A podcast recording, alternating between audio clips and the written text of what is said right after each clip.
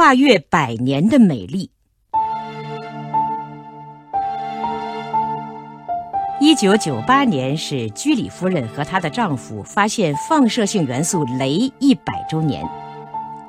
一百年前的一八九八年十二月二十六日，法国科学院人声鼎沸，一位年轻漂亮、神色庄重又略显疲倦的妇人走上讲台，全场立即肃然无声。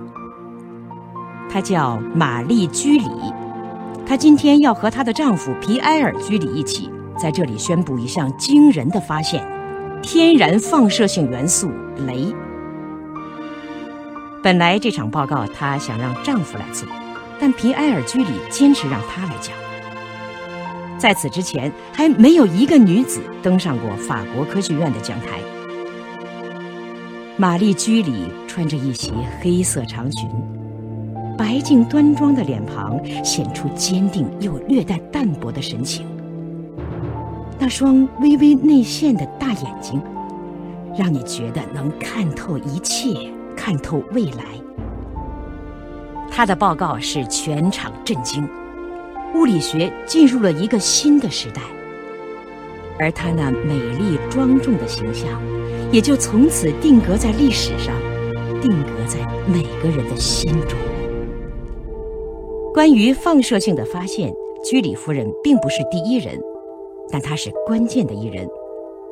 在她之前，1896年1月，德国科学家伦琴发现了 X 光，这是人工放射性；1896年5月，法国科学家贝克勒尔发现了天然放射性。尽管这都还是偶然的发现，居里夫人却对此提出了新的思考：其他物质有没有放射性？就像是在海滩上捡到一个贝壳，别人也许仅仅是把玩一下而已，可居里夫人却要研究一下这贝壳是怎样生、怎样长、怎样冲到海滩上来的。别人摸瓜，他寻藤；别人摘叶，他问根。是他提出了“放射性”这个词。两年后，他发现了钋，接着发现了镭。为了提炼纯净的镭，居里夫妇搞到一吨可能含镭的工业废渣。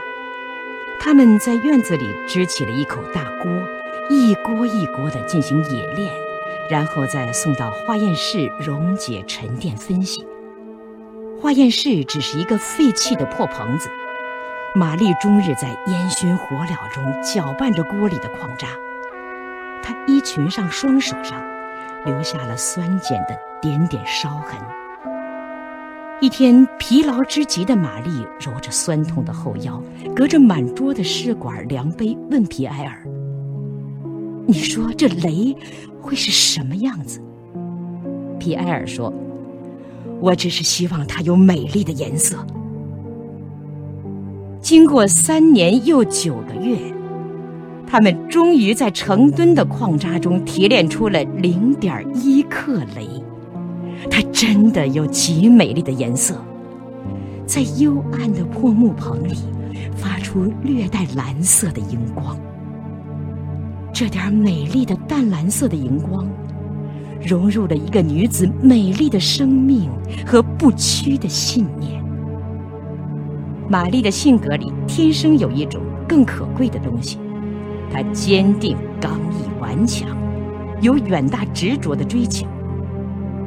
这种可贵的性格与高远的追求，使玛丽居里几乎在完成这项伟大自然发现的同时，也完成了对人生意义的发现。在发现镭之后的不断研究中，居里夫人也在不停地变化着。在工作卓有成效的同时，镭射线也在无声地侵蚀着她的机体。她美丽健康的容貌在悄悄地隐退，逐渐变得眼花耳鸣，浑身乏力。皮埃尔不幸早逝，社会对女性的歧视更加重了她生活和思想上的负担。但她什么也不管，只是默默地工作。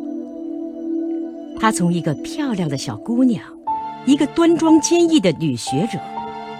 变成科学教科书里的新名词“放射线”，变成物理学的一个新的计量单位“居里”，变成一条条科学定律。